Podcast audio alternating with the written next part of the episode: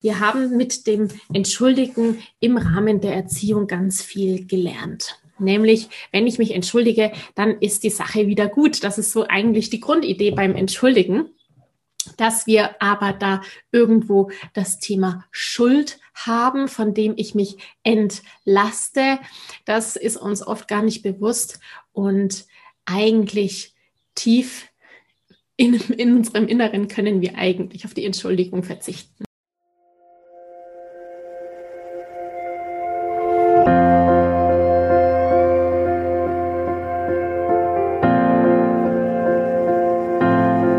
Hallo und herzlich willkommen bei Loslassen und gemeinsam wachsen, deinem Podcast rund um bewusste und bedingungslose Elternschaft. Mein Name ist Manuela Festel. Ich bin Mama, Mutmacherin und vor allem Mentorin für achtsame Kommunikation und gewaltfreie Konfliktlösung mit Kindern. Und genau darum geht es auch hier in diesem Podcast. Ich zeige dir, wie du deinen Weg in eine bewusste, authentische und bedingungslose Elternschaft findest und Konflikte schließlich mit deinem Kind achtsam, respektvoll und gewaltfrei lösen kannst. Ganz ohne Schimpfen und Bestrafen. Bist du bereit? Na, dann lass uns loslegen. Hallo und herzlich willkommen heute in dieser Podcast-Episode. Ich sage nur, uiuiui, ja, was denn nur tun, wenn dein Sohn oder deine Tochter in der Schule einen Konflikt hat und letztendlich die Lehrerin eine Entschuldigung verlangt. Jetzt stehst du da mittendrin und dein Kind fühlt sich total ungerecht behandelt und hat auch gar keine Intention, sich zu entschuldigen. Genau darum geht es heute, um das Entschuldigen und wie man da als ja Dritter und Außenstehender, als Elternteil nun den Konflikt mit der Schule und zwischen den Kindern irgendwie lösen kann. Ich wünsche dir viel Freude in dieser Episode und lese dir jetzt erst einmal die konkrete Konfliktsituation vor. Viel Spaß dabei. Ich habe eine akute Frage. Mein Sohn 8 hat anscheinend beim Ping-Pong-Spiel einen Mitschüler mit dem Schläger geschlagen, nachdem ihm dieser gesagt hat, hahaha, du bist draußen. Das ist die Version der Lehrerin und sie verlangt eine Entschuldigung in irgendeiner Form von meinem Sohn. Nun findet mein Sohn aber ganz und gar nicht, dass dies nötig sei. Der andere schlage auch mal zu und müsse sich nicht entschuldigen. Zudem habe er ihn gehänselt und provoziert. Schlicht, er findet es nicht gerechtfertigt und weigert sich. Die Lehrerin verlangt es aber. Ich finde es auch nicht toll, dass er zugeschlagen hat. Das will ich nicht.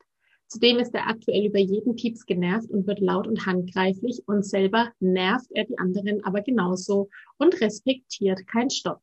Es ist schwierig. Auch ist manchmal von außen nicht klar ersichtlich, warum er plötzlich nach der Schwester tritt. Er fühlt sich ungerecht behandelt, handelt aber genauso und dann ist es irgendwie okay. Für das Umfeld und sogar für mich oft nicht nachvollziehbar.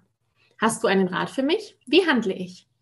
Ich bin verantwortlich, dass er diese Entschuldigung abgibt und er lernt daraus aber gar nichts, weil er den Sinn nicht sieht und oder sich ungerecht behandelt fühlt. Das Thema Entschuldigung ist ja grundsätzlich ein ganz, ganz großes und schwieriges Thema, denn wir haben mit dem Entschuldigen im Rahmen der Erziehung ganz viel gelernt. Nämlich, wenn ich mich entschuldige, dann ist die Sache wieder gut. Das ist so eigentlich die Grundidee beim Entschuldigen dass wir aber da irgendwo das Thema Schuld haben, von dem ich mich entlaste. Das ist uns oft gar nicht bewusst und eigentlich tief in, in unserem Inneren können wir eigentlich auf die Entschuldigung verzichten. Das ist aber ein großes eigenes Thema. Da mag ich gar nicht in die Tiefe gehen dazu.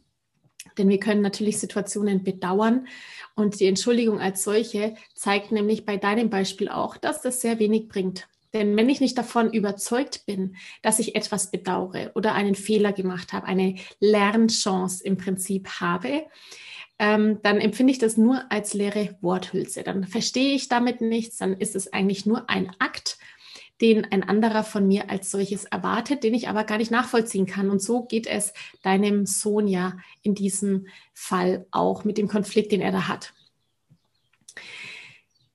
Ähm, was ich dir dazu an Rat geben kann oder wie du handeln kannst, ist, du bist im Prinzip mitten in einem Konflikt zwischen der Seite, dass du deinen Sohn siehst, mit seiner Sicht der Dinge und du siehst die Lehrerin mit ihrer Sicht der Dinge und bist jetzt im Prinzip Mediatorin zwischen diesen beiden Parteien, die sich da ja im Prinzip streiten.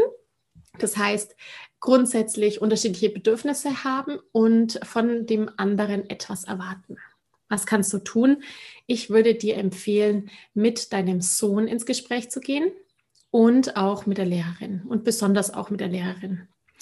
Ähm, denn die Lehrerin kennt, so wie ich das aus deiner Schilderung heraussehe, nur eine Version, nämlich die, dass da ein Junge gehauen wurde und ähm, dass jetzt dann im Prinzip das Thema konkret der Konflikt erledigt wäre, wenn dein Sohn sich entschuldigt. Das ist ja auch die Grundidee vom Entschuldigen. Ja, ich ähm, sage einmal, es tut mir leid und dann hat sich's erledigt. Dass dem nicht so ist, das wissen wir alle und das spüren wir ja auch. Die Frage ist also, welche Erwartung hat da die Lehrerin und aus welchem Grund erwartet sie die Entschuldigung? Was hat sie denn genau gesehen? Kennt sie denn die Sicht von deinem Sohn? Weiß sie denn, dass er vorher provoziert wurde? Und wir wissen ja auch, dass die Macht der Worte da ziemlich, ziemliche Schmerzen verursachen kann. Ähm, grundsätzlich, wenn er gerade gereizt ist, du hast geschrieben, es nervt ihn momentan eh sehr viel und er respektiert keinen Stopp wäre es für dich auch herauszufinden, was da gerade auf ihm lastet. Denn auf Aggression folgt ja meist Gegenaggression, auf Druck folgt Gegendruck. Und er hat da ja eine, einen Druck in sich, den er auf eine bestimmte Art und Weise rauslässt. Es gilt also auch zu erforschen, was sind seine guten Absichten. Das ist das, was ich euch immer beibringe und immer wieder auch ähm, mitgeben möchte, dass alles, was wir tun, eine Absicht hat und zwar ein Bedürfnis, also wir möchten ein Bedürfnis erfüllen und welches Bedürfnis möchte sich wohl dein Sohn erfüllen? Wonach sehnt er sich? Was ist konkret die Ursache für sein Handeln und für sein Treiben? Ja, was treibt ihn an, so zu reagieren? Was ist gerade los bei euch zum Beispiel auch in der Familie? Gibt es gerade Umstrukturierungen? Gibt es Veränderungen? Fühlt er sich in irgendeiner Art und Weise nicht gerecht behandelt oder kommt er in irgendeiner Weise zu kurz? Was sind die Themen, die da gerade auf ihm lasten und möglicherweise eben diese Aggression hervorrufen?